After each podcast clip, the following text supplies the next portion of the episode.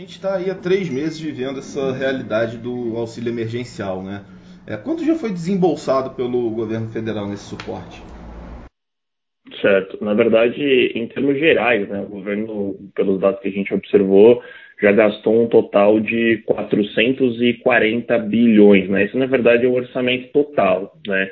Se a gente estiver falando de auxílio emergencial em si, é, nós estamos falando em torno de 50 bilhões por mês. Isso eu estou falando do benefício cheio de 600 reais. Né? Então, na realidade, a gente pode pensar em três meses uma estimativa média aí de 150 bilhões. Isso nós estamos falando sem contar, na realidade, as próximas parcelas que é, foram anunciadas que vão, vão, ser concedidas. Né? Na verdade, são mais duas parcelas de 300 reais. Né? Então, é, se a gente observar o, o, total somando essas próximas, então só o auxílio emergencial em si deve chegar na casa dos 202, 203 bilhões de reais gastos.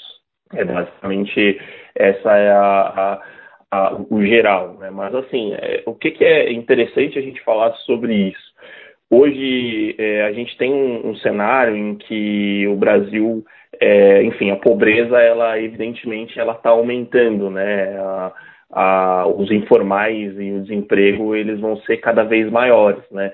Mesmo o ano passado, que a gente observar que teve uma certa queda na taxa de desemprego, é, isso ocorreu de modo, assim, a, a ser ancorado, né, essencialmente no aumento da informalidade.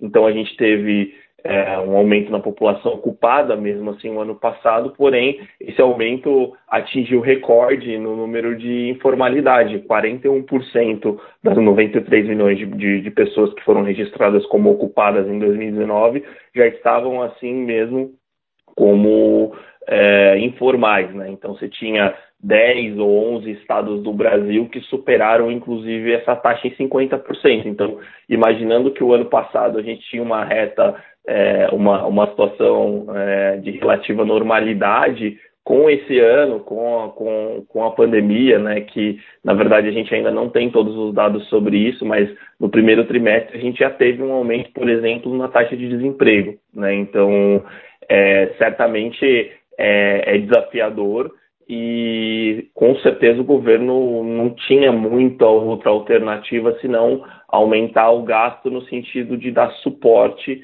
é, a essas pessoas que perderam, se não parte significativa, a totalidade da renda. Né? Então, basicamente, esse é o cenário que, que a gente tem hoje de, de, de auxílio. Né?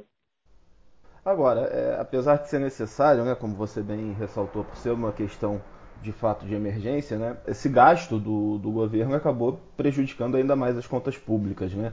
Qual foi o impacto exato disso e como recuperar, como se consegue recuperar um pouco o orçamento para o próximo ano, quando o país sair da, da crise, do isolamento? É, é, muito importante a gente ressaltar aqui que precisa haver uma, uma diferenciação muito clara, né?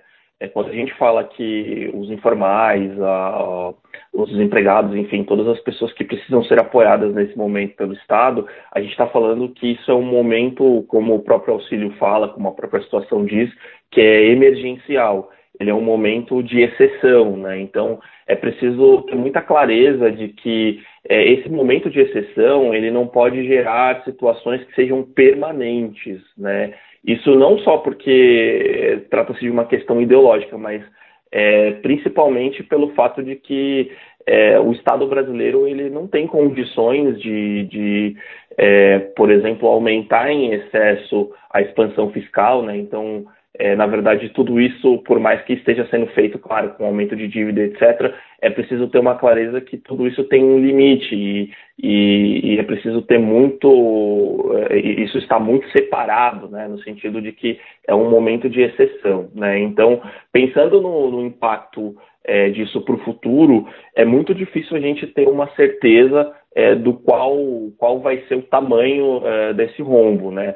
Tem uma série de estimativas é, de queda do PIB, até porque acho que vale a gente comentar é, aqui que isso tudo depende da, da, de como a economia vai se comportar e uma parte desse crescimento ou é, ou retração econômica é que é, vai representar a arrecadação do Estado. Né? Então, é, se a gente observar hoje algumas estimativas, tem a OCDE, tem outras pessoas falando já em uma queda do PIB de 8, 9%. Então, isso é uma coisa assim sem precedentes. Se a gente comparar, por exemplo, 2015 e 2016, em que a gente tinha o pior, a pior, o pior biênio econômico da série histórica do PIB, né? A gente teve uma retração naquele biênio somado de 7,3, 7,4 pontos do PIB. Né? Então, se a gente observar hoje que algumas projeções estão estão estimando uma queda só neste ano de acima de 8, 9%, então a gente vai ter uh, um déficit público e uma dívida pública que vão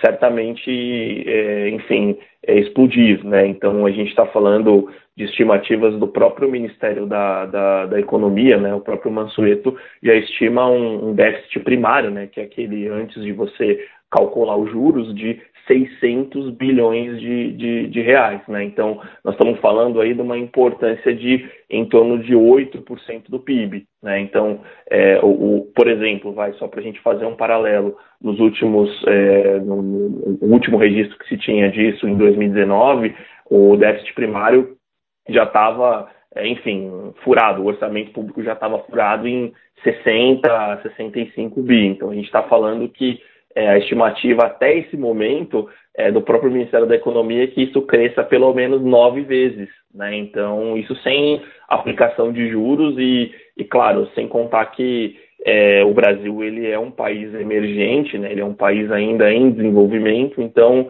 é, esse tipo de situação é mais difícil. Né? Muitas pessoas às vezes falam, poxa, mas é, a Alemanha, os Estados Unidos têm é, uma dívida pública, né? enfim, uma, acima de 100% do PIB, por que, que o Brasil não pode ter? Né? Então, na verdade, o Brasil, por ser um país em desenvolvimento, ele não tem é, condições de sustentar ou de se manter numa dívida nesse patamar. Isso é muito prejudicial, enfim, é, para as políticas públicas, tanto pelo fato de isso consumir é, recursos em excesso, né? Então, e mesmo hoje que a gente tem um patamar de juros baixo, né? Esse patamar ele é peculiar de uma situação de crise que a gente está vivendo agora. Então, a partir do momento em que é, essa taxa no futuro pode voltar a subir, manter uma dívida pública muito alta é uma situação que, que pode se tornar de certa forma insustentável, né? Então é, assim, para finalizar a, a, tua, tua pergunta, o impacto sobre isso ele é gigantesco, né?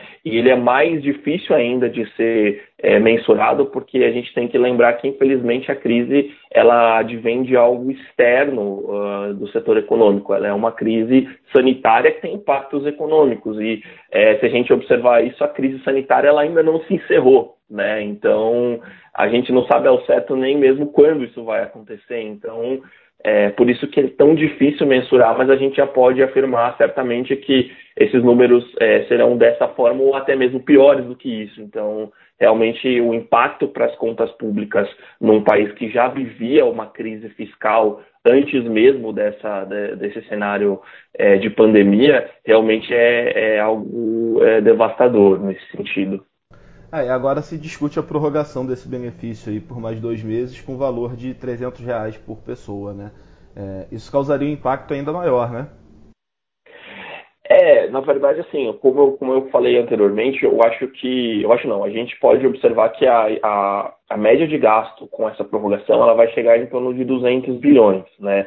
Mas, assim, é, de novo, a gente não pode necessariamente achar que é, nesse momento o, o, auxílio emergencial, a utilização dele é um problema para as contas públicas. Esse não é o ponto. O problema será se é, nesse mesmo molde, se nesse mesmo é, perfil, o governo é, resolver, por exemplo, torná-lo é, uma política perene. Né? Então, isso será um problema porque, na realidade, assim, como a gente falou, as estimativas, é, inclusive a IFE fez um estudo muito bom sobre isso, a estimativa média de gasto é de 50 bilhões mês nesse formato. Né? Então, é, isso hoje representa, por exemplo, é, mais do que um ano do que é gasto no Bolsa Família. Né? Então, o Bolsa Família ele tem um custo anual hoje de 32, 31 bilhões, né? Então a gente tem aí cerca de 13 milhões de, de, de, famílias beneficiadas, né? Então, o auxílio emergencial, é, ele certamente